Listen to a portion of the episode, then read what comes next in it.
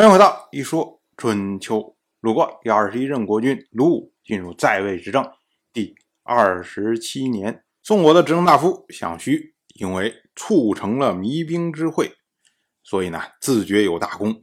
他向宋国的国君宋城请求赏赐。他说啊，请赐予免死之意。所谓免死之意啊，这个是项须自谦的说法。直译过来呢，就是免于饿死的封邑。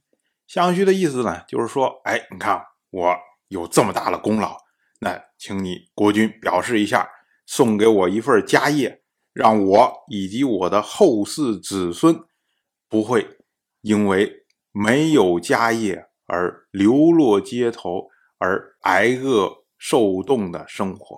哎，基本上是这样个意思。那宋城呢？他也认可项须的功劳，所以呢，就赏赐给项须六十个亿的封地。项须觉得，哎，开心呐。于是呢，他就把赏赐封邑的这个文书展示给宋国的司城乐喜，让乐喜来看。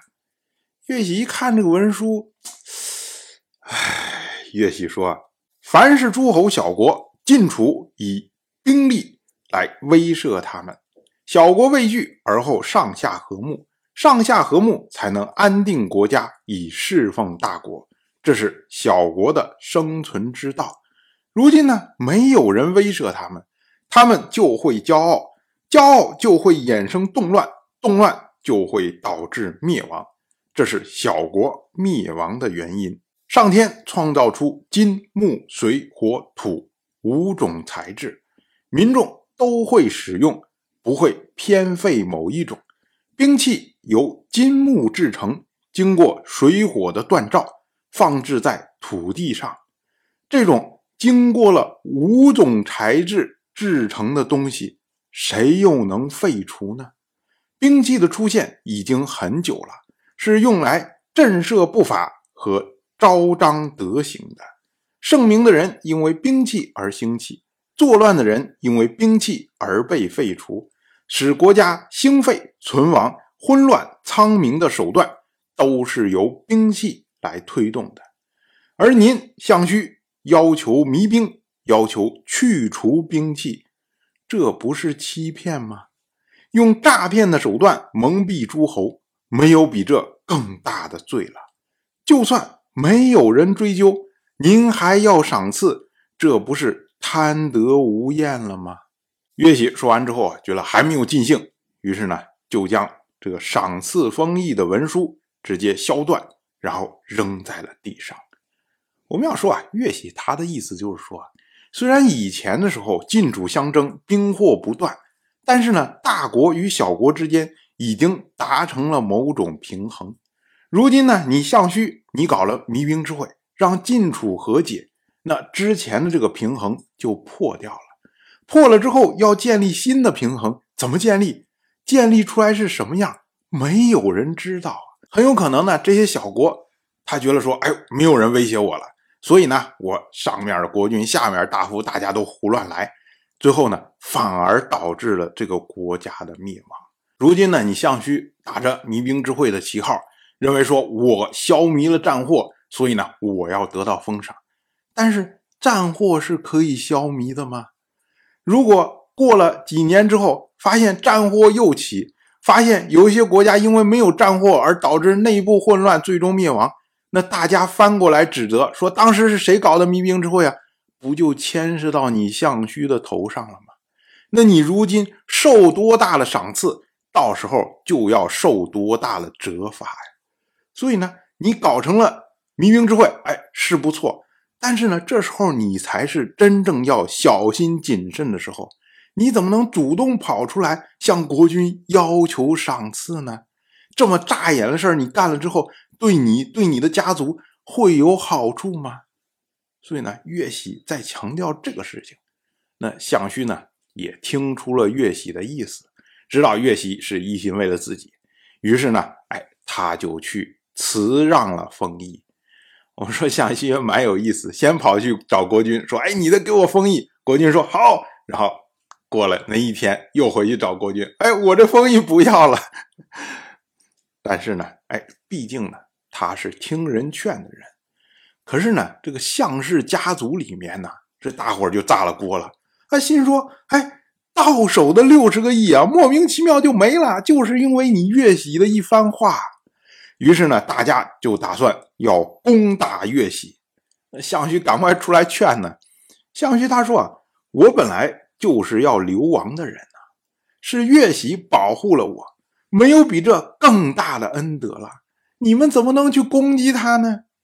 哎，于是呢，项氏这边也被劝下去了。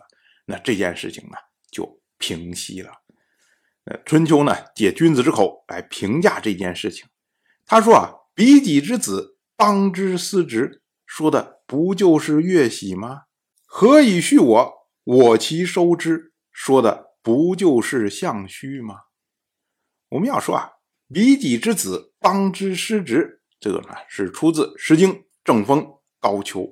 意思呢，就是说，就是那个人，他就是国家的司职。所谓司职呢，是检举不法的官员。我们要说，像项须自己认为自己有大功，向国君请求了赏赐，国君呢也把赏赐给他，他乐呵呵的拿着文书给岳喜看。正常人的反应，大家都会说：“哎，你真牛，真厉害，真行，搞出来这么大的事情，我佩服你，敬仰你。”哎，都是说这种。相对来说比较奉迎的话，哎，然后大家高高兴兴就散了。可是呢，岳喜偏偏向项须指出了说项须当前荣耀之下的危机，这个呢是说了实话，说了直言呢。所以呢，哎，君子用邦之司职来评价岳喜，说你就是负责说实话的人。也就是说，这个地方实际上可以按字来解释，不见得要把司直一定解释为官位。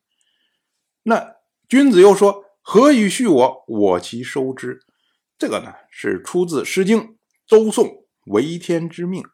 那“为天之命”呢，它的原文写的是“甲以役我，我其收之”。那其实呢，意思都是差不多的，它是属于是变文，因为古人引用《诗经》是很随便的，反正。只要那个意思差不多对得上就可以。那他的意思呢，就是说，何以赐予我，我将接受它，就是你要赐给我什么东西，我都接受的意思。那像项须，项羽他本来开开心心、高高兴兴的，然后想跟岳喜分享，结果呢，岳喜上来骂了他一通，然后呢，连他的文书都给他割断了。那正常的人就会说：“哎，你岳喜你怎么这样啊？这给你脸不要脸呐！”然后啊，上去打一顿。那可是项羽呢？他没有这样做。项羽觉得说：“哎，岳喜说了有道理，岳喜都是为了他着想，所以呢，项羽就接受了岳喜的说法。这个呢，就是君子借用《诗经》所说的：‘你越喜要赐给我什么东西，我都会接受。’当然了，我就这么一说，您就那么一听。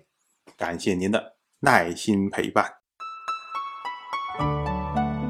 一说春秋的第一本图书《惊泽》已经正式出版，《惊泽》收录了从春秋开篇到郑国国君郑务生去世的春秋故事，加上多篇的番外回声以及年表、人物关系图、春秋经原文等辅助内容，方便大家和音频参照阅读。有兴趣的朋友，快去公众号“一说春秋”看看吧。